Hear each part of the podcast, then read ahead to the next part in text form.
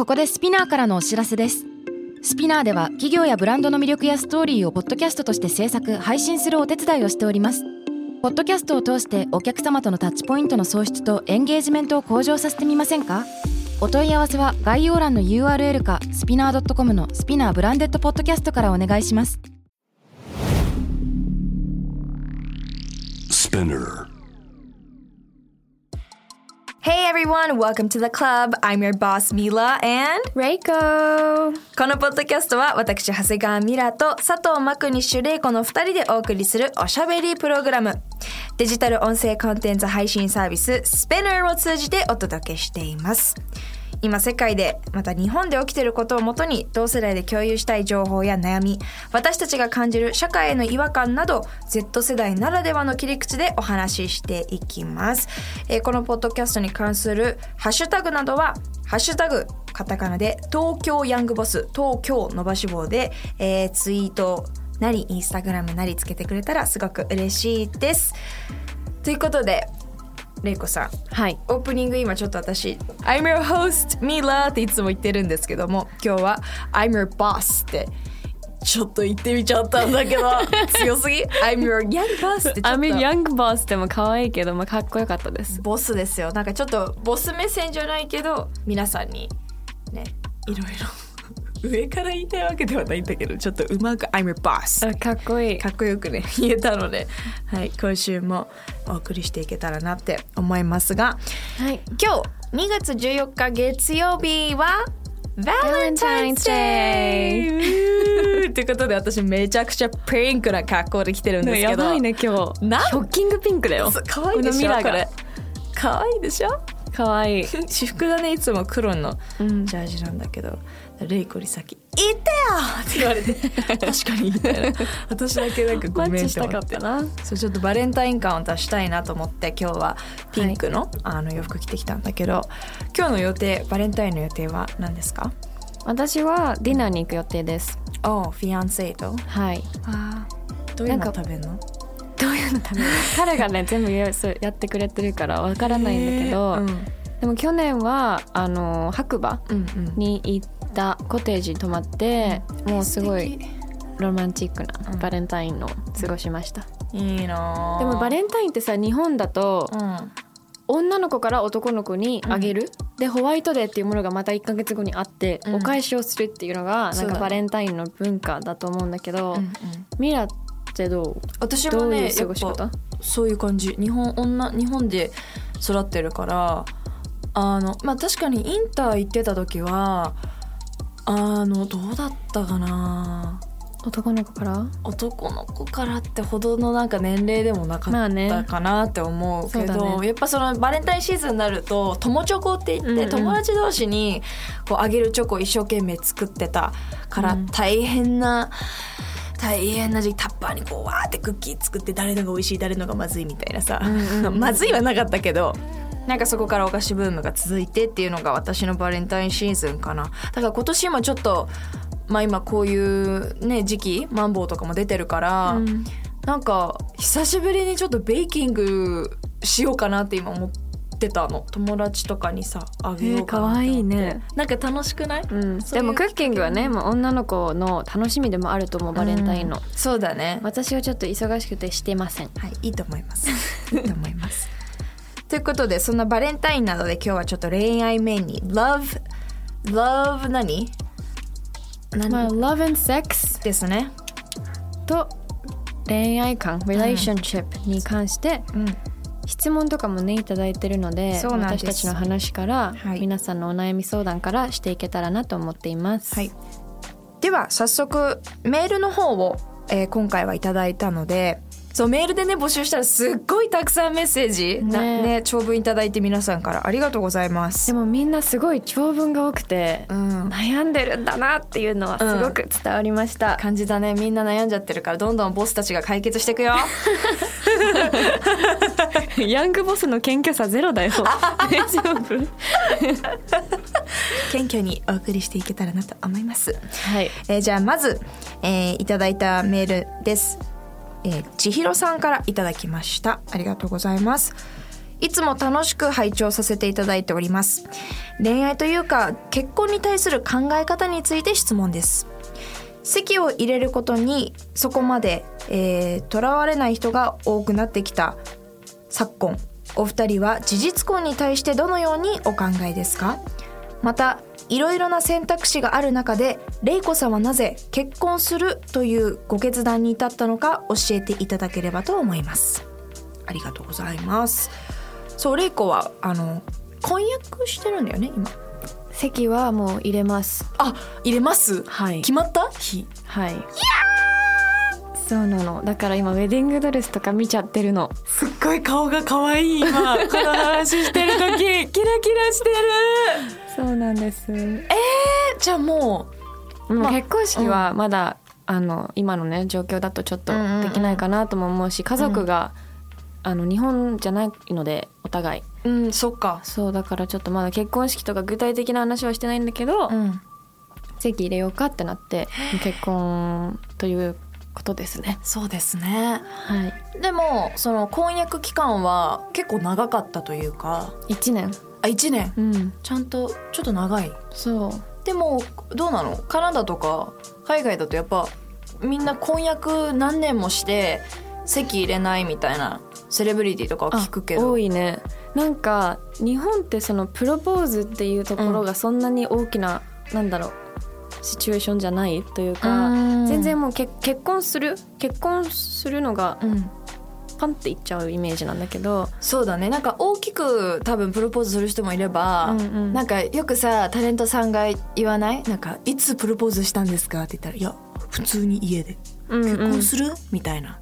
そういうことがないってこと？海外では。もう一大イベントみたいな。あまあでもそのお家で軽くっていう人ももちろんいるとは思うけど、うんうん、プロポーズのを結構大切にしてる人は多いかもしれない。だからそこかその婚約期間っていうのも私の周りの友達とかすごい大事にしてる人とかもいるし、それこそ婚約だけして、約束じゃん？婚約って。そうだね。約束だけしてでも席はそれこそその質問の方と同じだけど入れる必要って何なんだろうっていう人は婚約期間だけでも終わる人もいるしなんかパートナーも約束して指輪とかを交換して、っていうなんかもう本当その価値観によると思う今の時代は。うんなるほどね、うん、でも一応婚約してれば変な話さ法律的にさちょっと一個上がるよね。ただの付き合ってるじゃなくて。知ってる？なんかあありますよね。婚約してると訴えられるとか婚約破棄したとかそのあなたのせいであなたが浮気したから婚約破棄に至ったから慰謝料請求とか。それはカップルでは無理だけど確かに婚約とかだとちょっとレベルが書面上交わしてなくても。なんかねそういう感じだったと思う。そうそうだからでああと日本の場合は結婚しようって言って婚約期間なくもう結婚ってことだけど。そうよくある。そっちの方が多いかな多いねほとんどだよね。うん、そうでも私たちは婚約期間はしまあ、作る作ろうって思って作ったわけじゃなくて、うん、ずっと一緒に住んでたから、うん、結婚しても婚約しても正直ライフスタイルは変わらないのね、うん、だからだけどなんで結婚したかっていうと、まあ、質問にもあったので答えると、うん、私仕事がすごい忙しいっていうか、うん、仕事に人生これからかけたいからこそ、うん、その半分の軸は安定してたいっていう考えの人なのね。わかる。そうだからそれもあって、安心したかったっていうのはあるかもしれない。やっぱりなんかこうどんどんどんどん人生突き進んでリスクを取ってもう本当に毎日なんか台風の中で生きてる気持ちなんだけど、うん、すごいね。本当に忙しいもんね。でもその中でこうお家に帰ったりなふとした時とか悩んだ時とか疲れた時とか頼りたい時に、うん、絶対にこの人がいるっていうのは、うん、本当に何よりものなんだろう心の支え、うん、になってるなって、まあ辛いことがあるたびに感じれるし、だそれでその意味でもまあ自己満ではあるかな。うんある意味ね。そう。人生って自己満じゃん、うん、何でも、うん、筋トレだって自己満だし、うん、別に何が正しい正しくないってあるから、うんうん、やりたいかやりたくないかだと思うしそれで私は自分がこう安心できるっていうのが一番の結婚した理由かな、うん、その彼のことを信用してるし好きだから結婚っていう籍を入れるっていう行為をしなくても、うん、確かにずっと一緒には入れると思うし、うんうん、でもそうその結婚っていうことを、まあ、あとは親を安心させたいっていうのも少しはあった。海外に住んでるしやっぱ世代的にも年齢的にも、ちょっと古い考えだからさ、親の世代って。だから結婚したら安心っていうのはやっぱりあるからうちのお母さんとお父さんね。あそうなんだ。ある。そこめちゃくちゃねなんか日本の思考？そうだよね。そう。それもあるね。一人っ子だし私。そうだね。それもあるかもしれない、うん、私一回もない両親ともども言われるのは、うん、なるべく長い間子供産まない方がいいって言われたりとかもう自分の人生を楽しみなさいとかなんかうちの母親なんかはえ今こんなコロナになる前だよになんかこんな世の中で子供を産みたいって思うって言われてわ確かになみたいな。なんかそこの結構責任を感じたんだよね母親から。責任を得るの？って今産んで。子供産んでなんか、まあ、特にその話の後コロナとかになったから難しい世の中だなと思って、まあ、だからその言葉通りその子供を産まないとかじゃなくてそういう言葉があったから結婚とか妊娠とか子供を持つことに対してすごく慎重になってる私がいるしそれこそこの質問にもある通りうん事実婚に対してどうお考えですかっていうのはもうただただその法律上の話かなって思うんだよね、うん、ももはや。そう、ね、こう一般的にもさあパートナーなんだとかさ、うん、なんかいろんなこう同性愛の人もいるわけだし、うん、いろんな形がこう今多様化してしかも目に見えるようになってきてるから、うん、なんか事実婚でも私はいいのかなってすごくだから事実婚したいしね名字はどうするの？ね私変えたくないのマクニッシュ。マクニッシュ。マクニッシュ変えたくないんだよね。マクニッシュ玲子は響きはいいよ、うん、とっても。でもさ日本もの法律も変わりそうじゃない？えー、私ね。分かんないけどそれをちょっと可能性をね、うん、あと彼が日本の国籍だけじゃないから、うんうんうん、そう。まあちょっとどうにでもなるんですけどなるほど、ね、迷ってる名前は本当ね。変えたくないでしょミラ絶対。えそれがね一番大きな理由かも。結婚しない？うん。そうなんだ。本当に。私はそれがそう法律が変わったら結婚したい。だったら。だから意味がわからない。って言ったらそうそう、ね、それは本当に意味がわからない。なんか別に相手の名字になりたくないとかじゃなくてえ多分ね先進国だけじゃなくて日本ぐらいだと思うんだよね。結婚して名字を変えなきゃいけないみたいな、うん、選択制の国はたくさんしかも男性の方の名字でね。そう名字問題はあるよね。あと私旦那妻って言われるの超嫌でなんて言われたいの？ハネー。いや違う違うなんか人に紹介する時さ「マイハニーが」とか言わないでしょ。二人の中で抑えてください。ごめんごめん。ふざけすぎ。ハネー外の人に紹介する時「This is my wife」とか、うん、僕私の妻です」うん、旦那です」私旦那っていう言葉私から出てみ、うん、似合わなすぎじゃん、ね、だから私パートナーっていういつも「my partner he's my partner」っていう。なんかそれがすごいしっくりくるんだよね。うん。いいんじゃない？なんか、うん、確かにパートナーって言われたらあ結婚してないんだっていうイメージはあるかもでもその私が持ってるイメージでさえも古いのかなって今思ったそのレイコと聞いてて。やっぱただ付き合ってようが事実婚だろうが結婚してようが If you think he's your partner then he's your partner then you can call him partner. パートナーって呼び方には、うん、なんか響きが好きなんだよね。wife とかさ husband 旦那、ね、妻ってすごいなんか束縛してる感じがするの、うん、でもパートナーってすごいイコールな感じがしない？わ、うんうん、かる？その響き、うんっていうそこも自己満です。なんか奥さんっていうのも奥にまあそんなに深読みしなくてもいいと思うんだけどさ、うん、えでもそんな感じ。同じ感覚。うんうん。あと、うん、まあこれはどの問題にもそうだよね。やっぱ人のこう前回のボディポジティビティもそうだけど、うん、なんてなんで結婚しないのとかも、うん、あんまり言わない方がいい。えそうだから結婚は私この間すごくびっくりした言葉があって、うん。うん、あちょっと思い出すのにそうちょっと待って。のるのこれ話したい。ちょっと待って。何気になる。30代超えた人たちのことを一定の言い方でする言葉？なんかウェイスト未婚の、うん、未婚の30代売れ残り？あみたいな。売れ残り？うん。って言ってたんだよね誰かが。30歳で結婚できてない人を？そう。とか30代40代の男の人のことをで結婚してない人たちは大体売れ残りだからとか。それだ。あでも私言っちゃってたかも。売れ残りって。誰に？え結構なんか なんか例えば友達の恋愛トーク聞いてて、うん、なんかえっと30代後半の子がよく若い子に手出すと20代とか私たちみたいな年齢に出すと、うん。うん、なんかあ多分同世代にはモテなかったんだなって 思って売れ残ってる。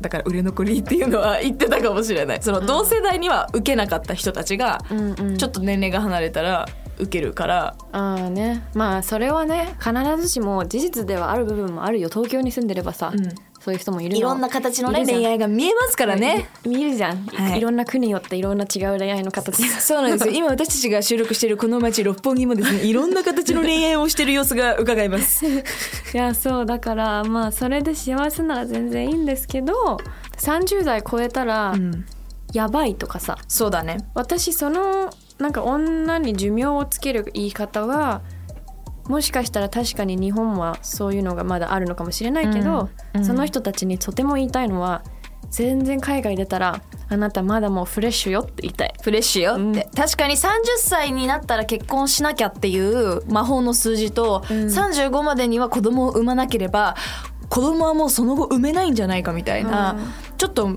女性にとっては魔の数字だよね。30歳と35っていうのは。それはでも周りの空気感でしかないよね。自分動向よりも。そ,、ろそろ結婚しないとあれじゃないとかさ。言うよね。全然そんなことなくない、ね、私もすごい言われるの。結婚して、子供はって言われるのは全然いいんだけどナチュラルな流れだと思うけど、うん。でも30ぐらいまでには産んだ方がいいんじゃない？とかいやなんであなたに言われなきゃいけないんですか？とか全然私のお母さん私のこと40歳で産んだの。そうなんだ。それまでバリバリ働いてて、うん、もうすごいキャリアウーマンだったから、うん、すごい人生今楽しそうだし全然だからさまあ健康的な面で子供が産めるか産めないかとかあるかもしれないけど、うん、それはもう自分のケア次第だし、うんうんうん、なんかそういう言葉とか風潮とかメディアの流れに振り回されないなってほしいなって思いますそうですね、はい、あとはさ例えば今子供って言ってたけどさ、うん、例えばもしそういった将来がこうこれから来るってなったら仕事とのバランスとかと恋愛と仕事のバランスみたいな。ね恋愛と仕事のバランスの悩みというか、うん、すごい私もメッセージいただくけど、うんうん、ライフスタイルが合う人、うん、女性としてやっぱりこう社会で活躍するっていうのがまだまだ当たり前ではない文化と世界であるだからこそ、うん、女性としてこう働きたいとかやりたいことがすごくあるのであればそれは絶対素晴らしいことだし、突き進んだ方がいいから、でもそれを支えてくれるパートナーとか、ライフスタイルの合うパートナーっていうのはめちゃくちゃ大事だと思うんだよね。その業界とか業種とかもだけど時間帯とかがもうその単純な話だけど、が合わないと理解し合えないからなんか変な、えなんでこんな時間からどっか行くの？とかさ例えばね、うんうんうん、私とか仕事上いろんな人に会わなきゃいけないし接待とかも夜あるしでも日中もずっと働いてるし、うん、ずっとオフィスにいるわけじゃなくてこうやってポッドキャスト取りに来たりとか、うん、いろんなお仕事が他にあったり、うん、そのライフスタイルを理解できなくて例えば嫉妬に変えちゃったら彼が、もう成り立つわけないじゃん。っていう意味でもライフスタイルと、まあ、業界を理解し合ってるかとか。あとはまあ今余裕のある人に越したことはないですね前回の話じゃないけど。っていうのはめちゃくちゃ大事だと思う。それが、やっぱそういうのがお互いにないと、バランスはどんなに自分が頑張っても、恋愛と仕事のバランスって取れないと思うんだよね、うん、だからそこは相手に求めていいところだと私は思ってる。うんそうだね。いやただどうやってそういう人がねこうと出会えるんだろうっていうのが多分リスナーさんとかの悩みでもあるのかな。どうやって出会ったの、うん、今のフィアンセさん。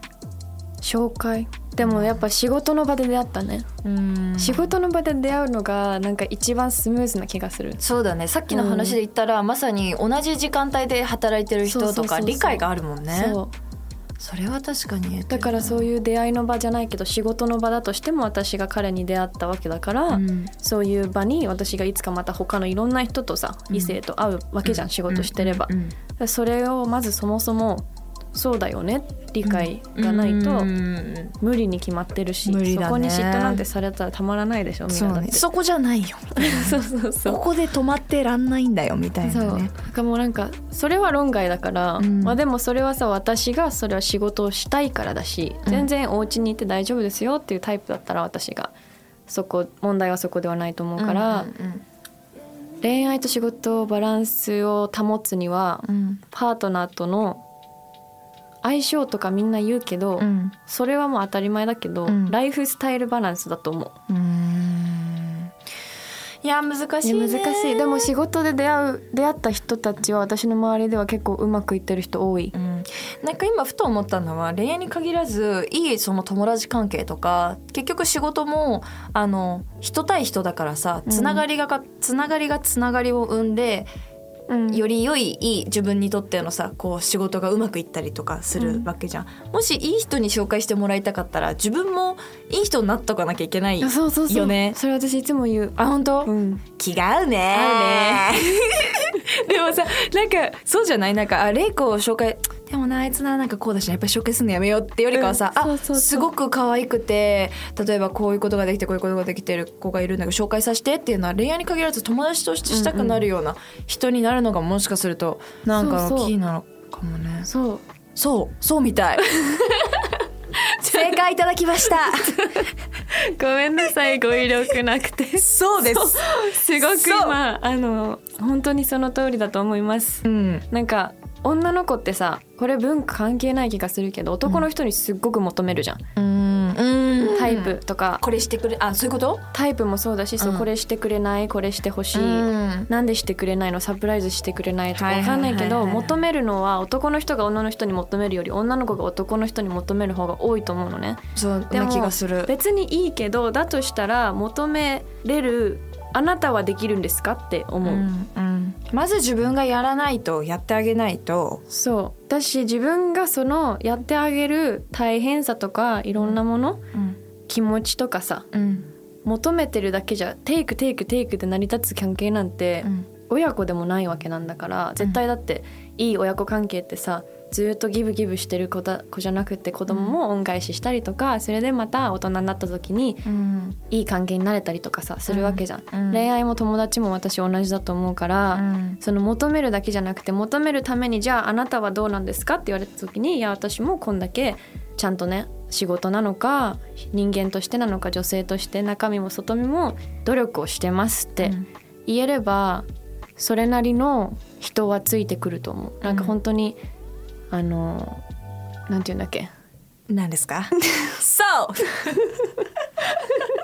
えっと「ルイは友を呼ぶ」みたいなと同じで、はい。はい、本当友達ってマジでそうじゃんでも、うん、私たちの周りももうルイを友を呼んでしかないじゃん。呼びまくってるよね。だから結果的に共通の友達が多くなるし気も合う人たちだらけ、うん、もしかするとそれが狭いコミュニティなんじゃないっていう人もいるかもしれないけどもやっぱこう助け合える仲間がいてそれがたまにいつしかはこう玲子みたいに恋愛につながるっていうのは、うんうん、なんか今こう出会いが少ない世の中だけどもまだ私たち自身も努力できる範囲内のこと、うん、余裕を持ったり人に優しくしたりなのかなって今思った、ね、だからいい人にさどうやったら出会えるってよく聞かれるんだけど、うん、私は自分がなりたい人の像に自分がまずなる努力をするっていう。へえ素敵思ってないでしょ。思ってるよ。絶対思ってないよね思ってる。へえ素敵。本当です苦手なの。なんか自分が思ってることをさ感情させて言葉にあんまやっぱすごい苦手でさ後からこの間とかもさポッドキャスト聞いてて私絶対興味ないような声してるなって思うの。へえそうなんだ。いいね。みたいな。めっちゃ興味あるんだよ。よかった。ごめんなさい、ね、でも私の意見はさておき。はいまあでも今日みたいな今のあの話が実は、うん、えー、もう発売しているスイート。で、えー、私の連載があるんですけども「Sending Virtual Hug」っていう、えー、連載をやってるんですがウェルビーイングな世界を目指してということでやってるんですけどもそこで1ページレイコと対談をしてその連載ページの中でまあここではちょっと結婚観とか恋愛の話とかしましたけどもうちょっと今日話せなかった。例えば私卵子凍結したいなって考えてる話とか、うん、セックスの話とかも書いてあるので今後このポッドキャスト東京ヤングボスでもそのような話ができてたらいいなと思ってるんですが、はい、はい、気になる方はぜひスイートの方を手に取っていただけたらなと思います。はい、もしかしたらね今このポッドキャスト聞いてくださってる方もこの連載見たから聞いてるって人もいるかもしれないので、ありがとうございます。ありがとうございます。ミラ今日何するの？今日、うん、おデート。おデおデート。セクシーに言うのよ。今日はおデート。バレンタインデーなのでおデート。いいじゃん。まあ月曜日だしね、ちょっと軽く？デート？軽くデート行っていいところかな。楽しんで。楽しむ。さよなら。さよならって何？このプログラム「東京ヤングボス」は毎週月曜配信ハッシュタグは東京ヤングボスカタカナで東京伸ばし棒をつけてツイートインスタグラムなどなどお待ちしております。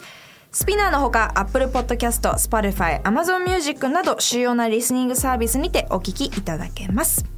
えー、次回は今回話しきれなかった全く話せなかったセックスのことについてお話できたらなって思います。引き続きちょっと恋愛トピックでお送りできたらなと思います。Alright, thank you all for listening. That was Mila and Reiko. Bye! キ